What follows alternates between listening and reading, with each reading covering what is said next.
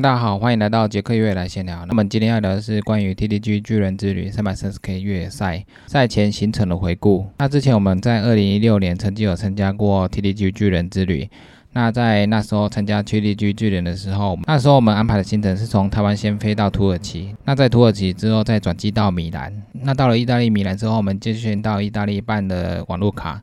那办了网络卡之后，我们就到达民宿。那我们先把行李放在米兰的民宿之后，我们就到米兰到处逛。那逛了一下米兰之后，隔天早上我们就去跑米兰市区。那几乎跑了整个米兰市区，大概快十 K。之后我们就搭火车到瑞士的策马特。那我们住的地方是策马特附近的民宿。那我们住在民宿之后，那时候我们下午就到民宿的后面山上去跑一下。那民宿后面山上的风景也蛮漂亮的，那也可以看到远方的山景。那我们跑完之后就回到民宿，回到。民宿之后就跟民宿老板要了一个碗，但是他没有碗，他们可能不喜欢用碗，他们只有浅浅的盘子而已，所以我们就用比较浅的盘子来泡面，所以是感觉非常奇怪。那吃完晚餐之后，隔天我们再搭火车到策马特市区。那策马特的时候，那边的城镇非常的漂亮，那我们就沿着后面的山径一直上山。那沿着山径上去，可以到策马特五湖的风景区，山径的路况都非常的好，而且可以可以看到马特洪峰，那沿途的风景都非常漂亮。除了可以看到马特洪峰之外，还可以看到远处的山景。远处的山上都有雪景，所以雪景也蛮漂亮的。不过因为天气很好，欧洲山上也都没什么遮蔽，所以是非常的炎热。那沿路经过几个湖泊，到达山顶之后，山上的风景也蛮漂亮的。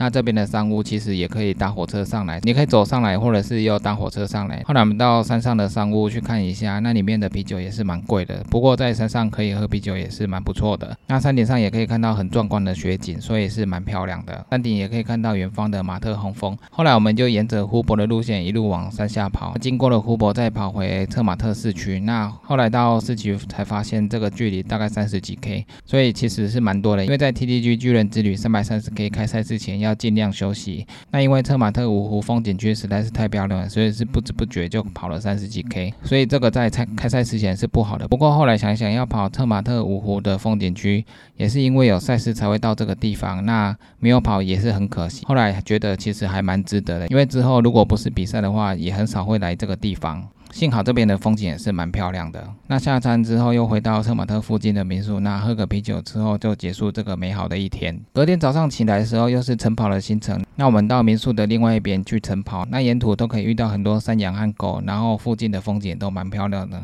那住附近的人其实都来这边旅游，有的有露营，然后有的也在晨跑，所以这边的风景真的是非常的棒。那晨跑完之后，我们离开了民宿，接着就搭着巴士到其他瑞士的小镇。那在小镇上中午休息。的时候看到有华人餐厅，那里面有空心菜炒牛肉，不过它的价格是非常贵的。后来想一想也对，因为对瑞士人来讲，华人餐厅对瑞士人应该算是外国菜，所以比较贵是蛮合理的。后来我们就去吃瑞士的麦当劳，不过后来吃麦当劳的共享餐也没多少东西，就要台币六百到八百块，其实也是蛮贵的。那吃完午餐，接着就搭巴士到奥斯塔市区。这奥斯塔市区就是 TDG 三百三十 K 围绕一圈的奥斯塔山谷，那这个就是 TDG 赛事围绕一大圈的奥斯塔山谷。那赛事是围绕奥斯塔山谷绕一圈，再回到库马约尔。那晚上住在奥斯塔市区住的民宿是一家餐厅的楼上。那晚上的时候也跟餐厅的老板要了一个热水，不过他也蛮好奇的看我们在煮什么东西，因为我们煮的是泡面，他可能想看一下亚洲泡面的味道到底是什么样。那隔天早上起来之后，我们又到奥斯塔市区去晨跑。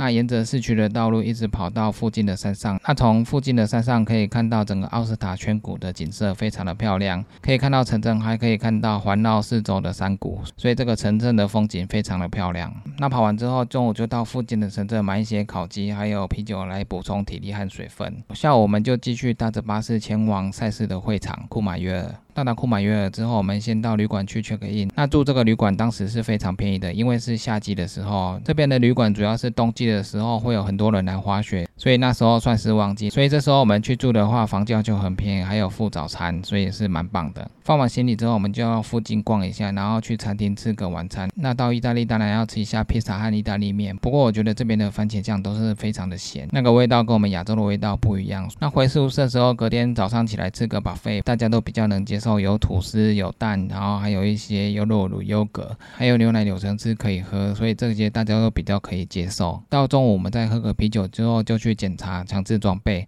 那到库马约的体育馆的时候，那边的人已经非常多了。那这个体育馆就是之前提到的 UTMB 环白朗峰越野赛的时候八十 K 的补给站。那去检查强制装备的时候，体育馆的人非常的多。那检查装备，他会给你一张表格，他的强制装备也是会抽检几个项目，然后来检查。如果你都有带的话，那检查一下就过了。那之后他会给你套上手环，还有号码布，还有给你一个 TDG 的转换袋背包。那这个转换带就是你可以放你自己的东西，它会跟着你一直沿着赛道绕一大圈回到终点。如果你起跑的时候，它就会提前帮你送到补站仪，那你跑到补站仪的时候，你就可以使用。那你在补站仪使用完之后，你还给工作人员，那工工作人员就会提早先帮你送到补站二。那等你跑到补站二的时候，这个大背包你就可以使用。所以这个大背包就是你用完之后，它就会帮你往前送。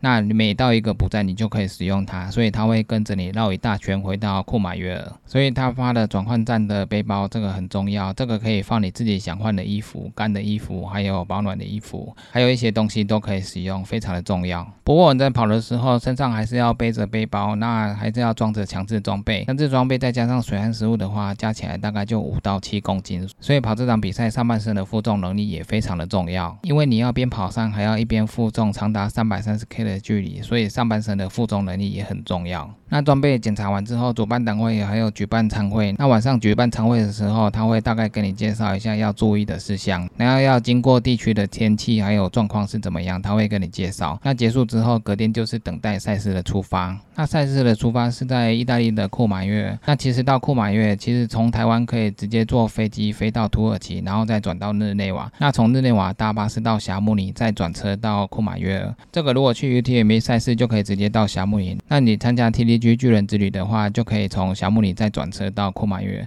这个是最快速的方法。不过因为当时我们去的时候，我们有先规划先去别个地方，因为反正我们已经到欧洲了，所以我们可以先到别的地方先去跑一下，然后欣赏一下别处的风景，然后再绕到库马约。这样其实我们有绕到奥斯塔城镇，在比赛的时候，我们有环绕整个奥斯塔山区的路况。所以我们去家赛事，几乎已经绕遍了整个北意大利，风景真的非常的棒。那跑遍整个北意大利，其实也是蛮不错的，也蛮好玩的。那这个就是我们之前去参加 TDG 巨人之旅的时候，我们提前很多天先去绕别的地方，所以是非常棒的一个旅程。那我们这次就等待二零二一年 TDG 巨人之旅三百三十 K 越野赛的出发。那有预祝选手都有不错的成绩，因为这个旅程真的是太长了，所以是非常煎熬的赛事，所以预祝选手都能顺利的完赛。那以上就是今天的杰克越野来闲聊，记得订阅 YouTube，还有按赞 FV 粉丝页，还有追踪我 IG，就这样喽，拜拜。